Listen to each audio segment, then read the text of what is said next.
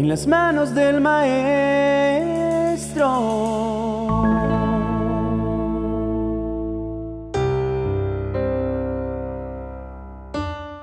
¿Por qué debo orar si Dios lo conoce todo? Fue la pregunta que le hice a mi abuelo cuando tenía siete años. Me parecía que el tiempo que pasábamos contándole a Dios lo que nos sucedía o nos preocupaba no tenía sentido alguno porque Dios ya sabía de antemano todas las cosas, o al menos eso era lo que me había enseñado Él. Pero con el paso de los años y con la ayuda del Espíritu Santo, fui entendiendo las múltiples razones por las cuales el apóstol Pablo había hecho énfasis en la necesidad de orar y de hacerlo continuamente. En la primera carta a los tesalonicenses capítulo 5, verso 17, leemos, Oren sin cesar. En otras versiones aparece traducida como nunca dejen de orar o oren en todo momento.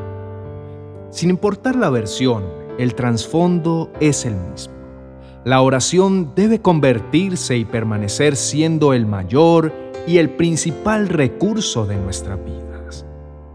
Cuando oramos, es decir, cuando nos comunicamos con Dios para hablarle como el Padre, el amigo, el Rey, el Señor que es de nuestras vidas, lo hacemos primeramente para demostrar nuestra confianza en Él. El salmista David escribió en el verso 3 del capítulo 5 de Salmos, Señor, tú escuchas mi voz cada mañana en oración. Cuidadosamente te presentaré mi caso y esperaré atentamente tu respuesta.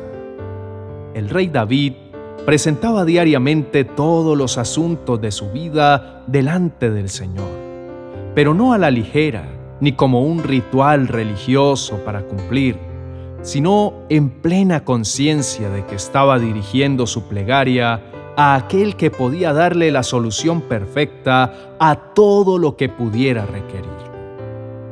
De ese modo, David demostraba el nivel de prioridad que Dios ocupaba en su vida. Su espera atenta y paciente dejaba en claro que confiaba tanto en la bondad y la soberanía del Señor que estaba dispuesto a someterse a su voluntad. En el capítulo 11 de la carta a los Hebreos, verso 6, Pablo aclara, a Dios no le gusta que no confiemos en Él. Ser amigos de Dios, hay que creer que Él existe y que sabe premiar a los que buscan su amistad. David era consciente que sus oraciones eran escuchadas por un Dios, que es además un buen Padre interesado en cuidar de nuestro bienestar y en relacionarse estrechamente con cada uno de nosotros. Por eso, al orar diariamente, estaba correspondiendo a ese interés en relacionarse con el Señor. Cuando oramos continuamente, demostramos nuestra dependencia de Dios, así como reconocemos nuestra fragilidad e incapacidad de resolver nuestra vida por nuestros propios medios. David oraba no solo para pedir ayuda, sino también para demostrar su gratitud por todo lo que Dios había hecho en su vida, para declararle su amor y para reconocer su grandeza. Leamos en el segundo libro de Samuel, capítulo 22, versos 1 al 4, una de sus muchas exclamaciones. Cuando Dios libró a David de sus enemigos y de Saúl, David entonó este canto. Dios mío, yo te amo porque tú me das fuerzas. Tú eres para mí la roca que me da refugio. Tú me cuidas y me libras. Me proteges como un escudo y me salvas con tu poder. Tú eres mi más alto escondite. Tú mereces que te alabe porque cuando te llamo me libras de mis enemigos.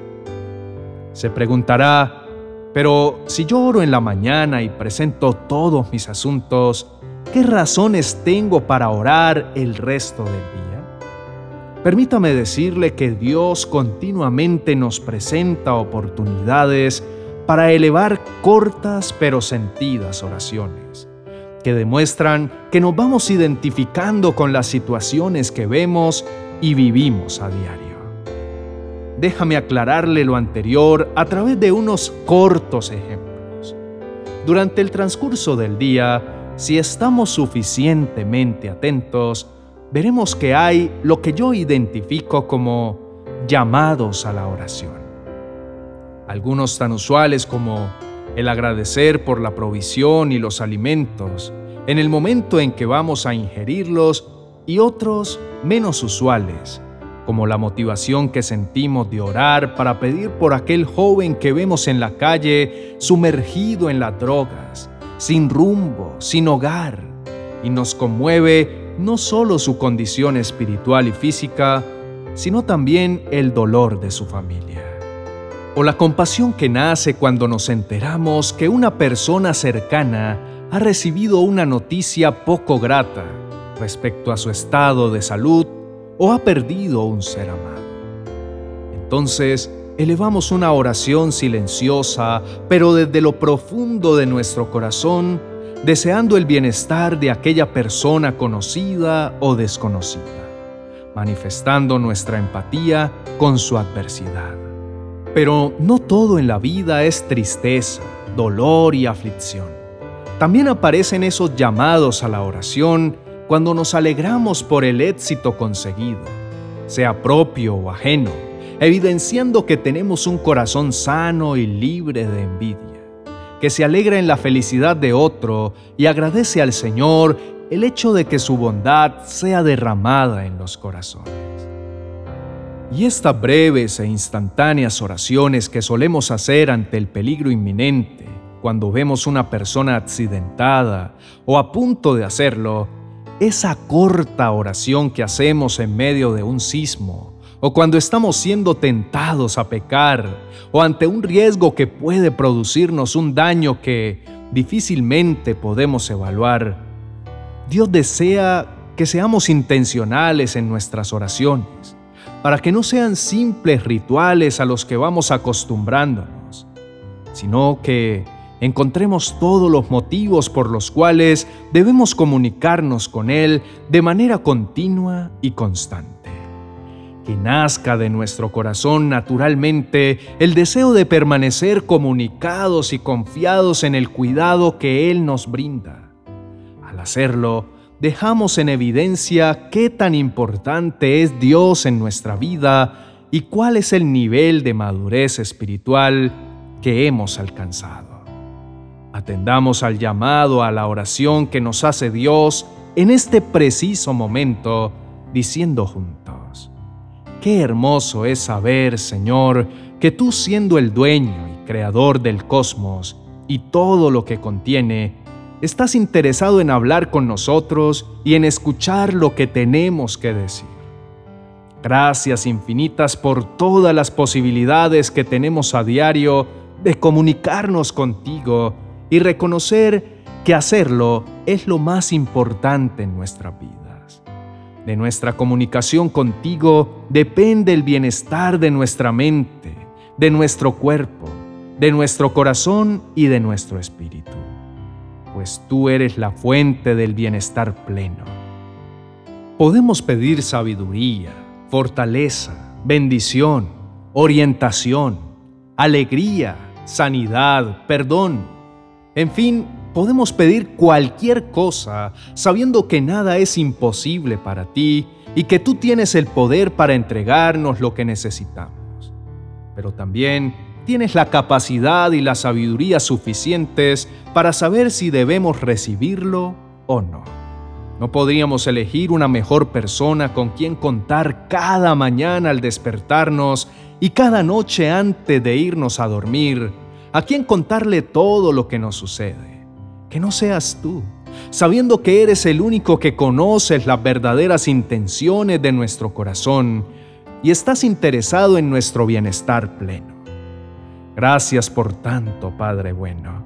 Gracias por ser tan paciente, incluso cuando nosotros mantenemos silencio ante lo que sucede a nuestro alrededor y con ello mostramos que nos hace falta más sensibilidad ante la alegría y el dolor ajeno. Aún así, tú sigues bendiciendo nuestras vidas y ayudándonos en todo lo que vamos requiriendo por puro amor. Queremos corresponder a tu amor.